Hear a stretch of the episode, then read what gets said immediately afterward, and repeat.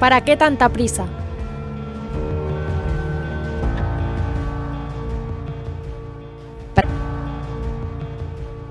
¿Para qué tanta prisa? Preguntas siempre ante la premiante solicitud de esa voz que te llama en lo más profundo de tu alma. Solo Dios es la respuesta.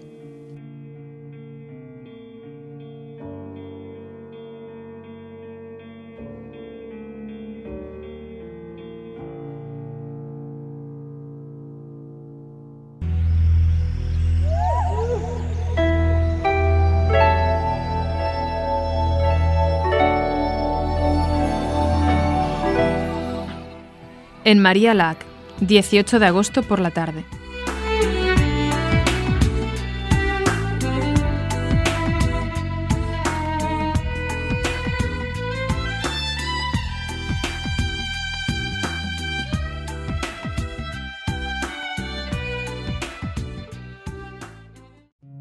Fuimos a pasear por la orilla del lago y de pronto... ¡Ah! ¡Un fantasma! Tranquila, que no hay ningún fantasma. ¡Mira! ¡Ay, mira! A ver, no, tra- tranquilízate, tranquilízate. Mira, aquí no hay fantasmas. En esta parte del lago está prohibido bañarse y en Alemania todo el mundo cumple las prohibiciones, incluso los fantasmas. Oye, te veo un poco nerviosa, ¿no? Nerviosa yo. No sé, te veo como así alterada.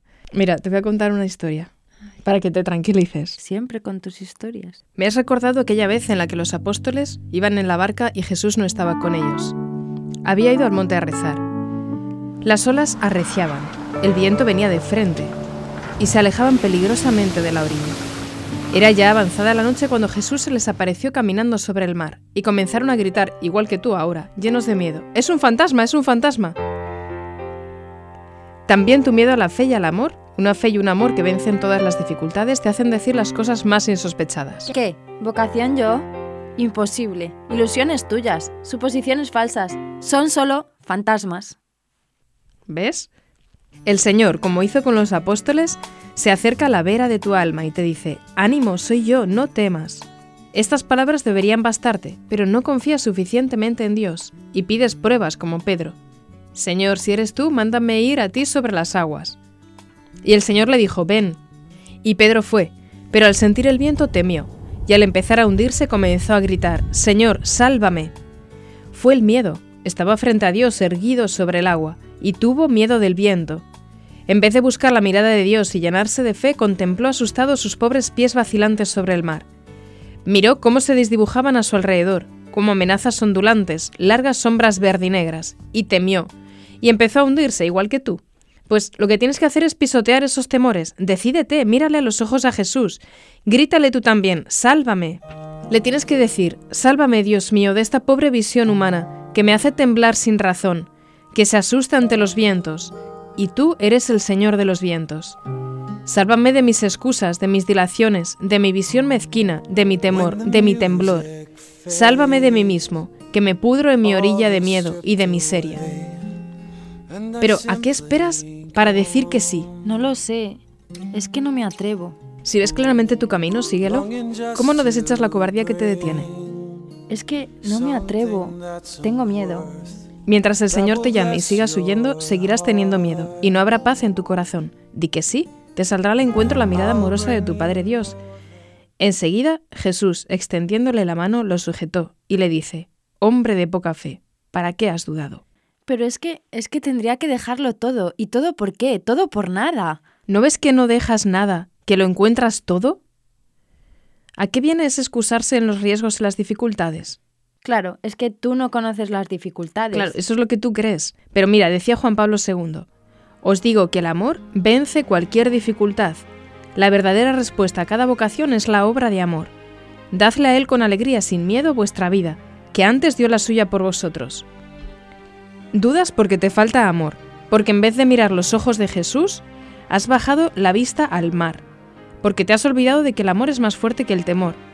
Bueno, ¿qué? Entonces, ¿irás tú también a buscarle? No sé, ya, déjame en paz.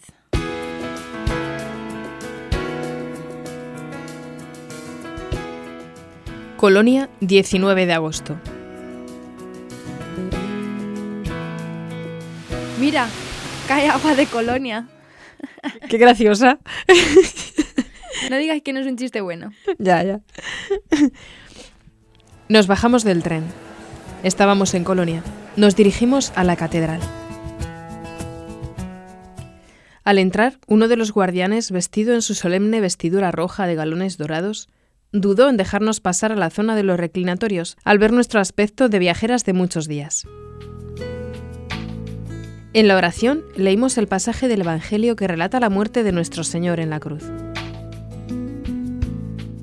Oye, mira, mira, ahí dice que hay misa. ¿Por qué no nos quedamos aquí a misa, que hoy todavía no hemos ido? Buena idea, sí, nos podemos quedar aquí, ¿verdad? Después de hacer un rato de acción de gracias después de comulgar, quisimos contemplar la tumba de los Reyes Magos. Nos habían contado que según la leyenda quien se acerca a ella oye el galopar de los Reyes Magos camino de Belén. Nos hubiera gustado admirarla de cerca, pero tuvimos que conformarnos con verla desde lejos, porque nos lo impedía una gran verja. ¿Qué te parece si nos vamos ya a ver Colonia? Espera, vamos a quedarnos un poco más aquí. Mira, allá hay una imagen de la Virgen. ¿Por qué no vamos a rezar junto a ella? Vale, vamos. Junto a la imagen de la Virgen recé por ti. Ella nos lleva siempre en su mirada, como la Virgen de Guadalupe. Recé para que tu egoísmo, siempre en marcha atrás, no destroce la maravilla y el gran regalo de tu vida, para que sepas llegar hasta el final, ahora que has visto claro aquella luz en Santa María la Mayor, aquella confirmación de no sé qué en Chestokova, esa mirada de Jesús en Santa María Lac. Habías visto claro que Dios quiere algo para ti. Recé para que no desfallezcas. Recé por ti en aquella mañana de lluvia, en la Catedral de Colonia. Cuando salimos de la catedral, estaba lloviendo. Visitamos la ciudad y charlamos sobre el terrible bombardeo que sufrió durante la Guerra Mundial. Nos sentamos en una plaza cercana, frente a la espumosa jarra de Kolsk. No me lo puedo creer. Mira qué estatua. Jamás había visto cosa semejante. Mira lo que dice. Un monumento a la curiosidad. ¿Qué me dices? Esto es ya lo impensable. Qué originales son los alemanes. Ay, ¿por qué la vocación no se verá así, como una estatua? Todo sería mucho más fácil. Ay, siempre con lo tuyo. Tú quieres siempre ver tu vocación, palparla, como si fuera una estatua, igual. No te basta con ver sus efectos. No te conformas con el misterio. Quieres comprobarlo todo tú. Y vas buscándola con tu pobre farol. Oye, ¿qué estás haciendo? Nada, estoy escribiendo en el lenguaje de los enanos. Uy, a veces pienso que tu pasión tolkieniana te va a llevar a perder el seso, igual que le sucedió a Don Quijote. Oye, no me digas eso.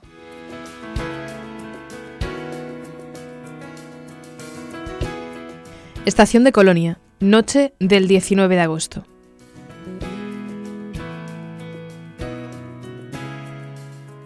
Esperábamos el tren en la estación de Colonia que nos llevaría a París. Bien, y mañana París, París. París, la ciudad de la luz. París, la luz, la luz, la luz. Jo, a ver si cuando lleguemos a París ya deja de llover, porque nuestro viaje, ¿te has dado cuenta? Ha estado lloviendo cada dos por tres. No te preocupes, que ya mañana va a terminar. París, la luz. Eso espero. Terminemos nuestra partida de cartas. Y otra vez, como siempre, me has vuelto a ganar. Pero no te preocupes, siempre tiene que haber alguien que gane y alguien que pierda. ¿Seguro que no haces trampas? No, yo nunca hago trampas. Vamos al tren, subamos. No te enfades, que tampoco es para tanto.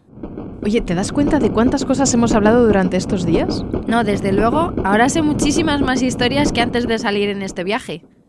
Ay, con esta oscuridad que hay, esta luz de este tren es muy pobre. Pues, ¿sabes? Hay tantos tipos de luz.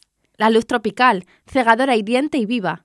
La luz mediterránea, que confunde en su haz todos los colores. La luz mortecina de los países nórdicos, leve y grisácea, envuelta en bruma. Hay tantos tipos de luz. Y también hay muchos tipos de almas. Y cada alma es una tierra distinta para el amor de Dios. Cada uno recibe la luz según su propia capacidad. Tú buscas la luz de la vocación, una luz que viene envuelta en una bruma de misterio, como esos planetas lejanos de los que tanto me hablas. Ya, pero es que se asemeja como a la luz polar, de contornos difusos y lejanos. Ya, pero se puede percibir si te acercas a la llama misma de la caridad. Esa es la luz de Dios, el claroscuro de la fe. Ay, Si es que yo creo que lo has experimentado tantas noches al contemplar las estrellas. Al principio siempre me lo dices, a causa del resplandor de la ciudad solo se divisan algunas. sí, y luego poco a poco se van descubriendo miles y miles, y sabemos que están ahí muchos millones más. Aunque muchas veces no las vemos, solo se ven unas pocas, pero sabemos que hay muchas más. Claro, el firmamento no es solo lo que se ve. Pues en la vocación pasa lo mismo. La vocación es como una explosión de estrellas, que muchas veces no se ve, pero que llena de luz el alma, dejándola en un estado gozoso de alegría y certeza. Es que necesito luz, es que necesito luz. No olvides que Dios espera que le busquemos entre la noche de la fe. Es en la oscuridad de esa noche en la que aparece la vocación, la estrella maravillosa. Considera que a lo mejor lo que necesitas no es luz más luz, sino acercarte más a Dios, generosidad más generosidad, oración más oración. Que no, que no, que no lo veo, es que no lo veo, me cuesta tanto, no lo veo. ¿Pero rezas para verlo? ¿Acudes a los sacramentos? ¿Te mortificas? ¿Le pides a la Virgen que te dé esa luz que necesitas? Que no veo, de verdad, no veo nada, yo no entiendo nada. ¿Deseas ver? ¿Te dejas ayudar por quien puede darte un consejo ponderado? Te he dicho que no lo veo. ¡No te engañes! ¿Cómo vas a ver si te empeñas en cerrar los ojos a la luz? Reza, pídele a Dios esa luz que necesitas. Pero, ¿y qué le pido? No sé qué tengo que pedir a Dios. Suplícale como el ciego de Jericó, Señor, que vea. Y pídele que te conceda una generosidad sin límites para seguirle en el camino que con su gracia te ha indicado. ¿No será que más que luz lo que tú necesitas es más amor, más rectitud de intención? Es que parece tan fácil decirlo, pero es que hay días de tormenta, días oscuros, días de lluvia en los que no se ve absolutamente nada. Pero también, lo has visto en tu alma, hay días claros, días de paz y gozo, días de cercanía de Dios, en los que se entrevé y se intuye su voluntad. Sí, tienes razón, pero también hay días en los que una neblina tenue difumina todos los contornos, como ahora en Colonia. Y la llamada puede venir en esos días, porque si Dios se nos mostrara con su silueta perfectamente recortada como las torres de esta catedral sobre el perfil de la ciudad, ¿quién podría negarse a su querer? Recuerda que Dios nos ama, pero nos ama libres. Por eso nos llama entre las sombras, entre la, entre la niebla de nuestra propia duda. Nuestro sí debe rasgar, con la fuerza de la libertad enamoradora, la opacidad espiritual del alma. Pero no temas, siempre hay alguien detrás de los incendios. Él es el que ha encendido esas llamaradas de amor en tu alma. Es el que abrasa misteriosamente tu corazón. No te dejará solo si no le abandonas.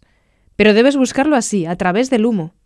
Acude al Espíritu Santo, amor del Padre y el Hijo, al iluminador. Acude a su dulce esposa, Nuestra Señora del Amor, Nuestra Señora de la Entrega sin condiciones, Nuestra Señora de la Luz. Y dile, grita, insiste una y otra vez sin desfallecer. Señora, que vea. Uy, pero si no lo soluciono ni siquiera Einstein, ¿cómo lo voy a solucionar yo? Yo no te dije que Einstein no lo solucionara. Lo que sé es que dijo, es muy ingenioso. Pero estoy casi segura de que él lo solucionó, porque es muy fácil, es pura lógica. Como te estés riendo de mí. Jamás haría eso, por favor. Pero es que soy demasiado joven para entregarme. Pero cuando Dios llama, ¿qué importa la edad? Dios llega siempre a la juventud. Es la hora perfecta del amor. El primer barrunto puede experimentarse en la niñez o en la adolescencia. Mira, por ejemplo, Santa Teresa de Lisieux quería ser carmelita a los 15 años. San Alfonso de Ligorio se decidió a los 27, después de años de brillante ejercicio profesional en el foro. San Agustín se bautizó a los 33, después de una vida azarosa y turbia. Y San Juan de Dios cambió su vida a los 42 años, tras una existencia aventurera. No existe una edad perfecta en la que llame Dios. Dios llama cuando quiere y como quiere. ¿Sabes? El Espíritu Santo no parece demasiado preocupado por la partida de nacimiento. Qué graciosa eres. Por eso nunca es demasiado tarde para corresponder a su llamada. Para Dios no hay tiempo. Pero el amor suele llegar en la juventud, y Dios, que es amor, puede llamar ya en la juventud. Mira a la Virgen, era una adolescente de pss, 14, 15, 16 años. Y San José debía de ser joven, por mucho que lo intenten envejecer esos pintores y escultores, con el devoto pretexto de guardar la pureza de María. Como si la juventud no supiese vivir limpiamente. Por eso no se entiende demasiado esa resistencia que se está extendiendo en algún ambiente ante la entrega de los jóvenes a los que se considera inmaduros para la entrega. Me sorprende que precisamente tú pongas como excusa para no entregarte a Dios que eres demasiado joven. Si la juventud es la época del amor, ¿qué vas a hacer? ¿Esperar a hacerte viejo para darle a Dios las tristes obras de tu vida, los arrabales más pobres de tu existencia? No, hombre, tampoco pensaba así. Cualquier tiempo es bueno para la entrega, pero la juventud es la edad privilegiada. Ah, por cierto, ¿cuántos años tienes exactamente? es muy sencillo. Lo resolverás enseguida con tus profundos conocimientos de álgebra. Si tomas tres veces los años que tendré dentro de tres años y le restas tres veces los años que tenía hace tres años, sabrás con total exactitud los años que tengo ahora. No te vuelvo a preguntar nada.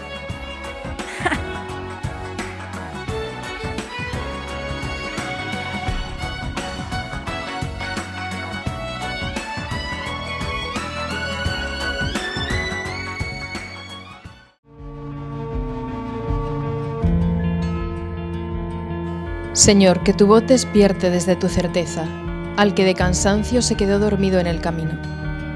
Préstame tus brazos para incorporarme nuevo y decidido, para saber que sí se puede, con el mismo brío, y entonces caminaré hacia ti porque sí he creído que siempre se puede, se puede, sí se puede.